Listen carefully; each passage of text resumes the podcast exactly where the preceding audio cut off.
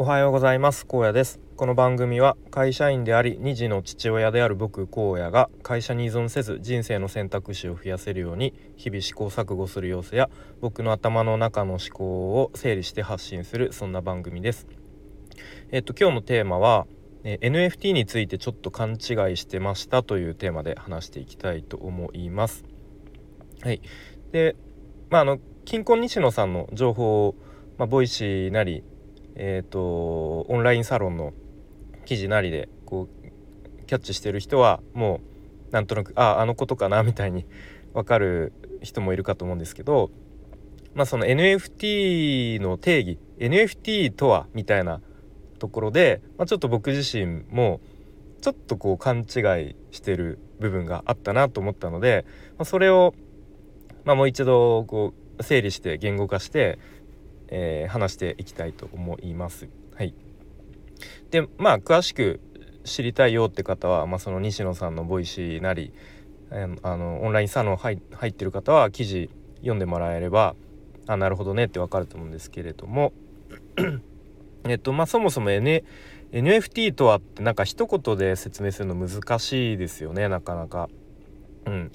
でまあその NFT って何の略ってっていうところで言うとノンファンジブルトークンっていうことで、まあ、それを日本語訳すると非代替性トークンということで、まあ、これ聞いても何のこっちゃって感じですよね。うん、でまあじゃあもうちょっと具体的にどういうことっていうとうんまあなんか世界で一点物とか替えが利かないとかなんか唯一無二のみたいななんかこの辺りのこう説明されてるキーワードみたいのが、まあ、なんとなく今まで聞いたりとか思い浮かんだりすることが、うん、まあ僕はあるかなと思いました。はい、でまあ今のそのじゃあ NFT っていうところで考えると大体まあなんかイラストとか、まあ、そういう画像を、まあ、買う人がいたりとかで逆にその買ったのを売ったりする人がいたりとか、うん、でまあそれで、まあ、稼げる人もいればなんだろうまあ逆にそのあんまり売ったりするの良くないよみたいな なんかガチホ文化を広めましょうみたいな、まあ、なんかそういう話題とか、うん、あったりとか。まあとにかくそういうなんかイラストとか画像が、まあ、今まではそのネット上にもう出出回ったしま出回ってしまった時点でもうコピーし放題で、まあ、なかなかそういうのに価値はつかなかったよねと。うん。まあ、でもそういうイラストとかデジタルデータ画像にこう NFT によって価値がつくようになったこれめっちゃ画期的ですよねみたいなことが、まあ、結構言われてたの言われてるのかなと。うん、でこれ自体は、まあ、決して間違ってはいないと思います。はい、でもここからこうちょっとなんだろう派生してというか発展していってなんかそのネット上のイラストとか画像そういういわゆるデジタルデータにこう本物という概念を作ったみたいな。うん、でもその本物とか偽物とかそういうことじゃないよねっていうことが、まあ、その西野さんの発信にもで言われていてあそうかとちょっとここで僕はなんか気づきがあったというか、うん、ちょっと間違ってたかなと思いました。でまあ、そういうことじゃなくてあくまでもそういういわゆるデジタルデータの保有権を証明できるようになったっていうところが、まあ、一番のうん NFT の、まあ、画期的な特徴というかポイントというか、うん、かなということでちょっと僕の中でこう理解が深まりました。はい、で、まあ、昨日か一昨日ぐらいのツイートで僕なんとなくツイートしたんですけどなんか俺この唯一無二の世界で一点物ののデジタルデータを持ってるんだぜっていうことじゃなくてこのデジタルデータの保有権って俺なんだぜっていう方が正しいのかなという理解ですね。うんまあ、ちょっとこの、まあ、前者と後者なんとなく言ってること同じような感じですけど、まあ、ちょっと違うのかなというところですね。はい、で、まあ、冒頭の方にその、NFT は何の略かっていうところでノンファンジブルトークン。で日本語にすると非代替性トークンってっていうことになるんですけどなんかその非代替性がまあ替えが利かないっていう意味なんですけれどもその非代替性トークンって聞くとその替えが利かないものイコールトークン、うん、でトークントークンがそういうデジタルデータのことなのかなっていうふうにちょっと勘違いしがちかなと思ったんですね。うん、でその非代替性トークンということで替えが利かないのはトークンのことであって決してそのデジタルデータそのもののことではないっていうことですよね。自分で話してても、うん、何言ってんだって感じですけど、うん、じゃあトークントークンってでトークンって何ですかっていうところで、まあ、その説明もまた難しいし僕自身もなんかこう一言で説明できないところがあるんですけどなんか前に誰かがまあもうトークンはトークンで覚えておけばいいんじゃないですかと、うん、いちいちなんかトークンとはみたいな説明はもう、うん、いらなくて。うん。まあそういう本当になんだろうエンジニアさんとかそういう本当専門的な人以外は、まあ、トークンはもうトークンですみたいな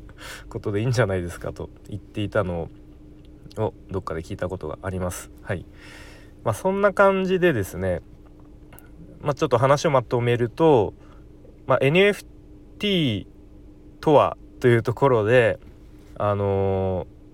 ー、なんだろうそのネット上に出回るデジタルデータ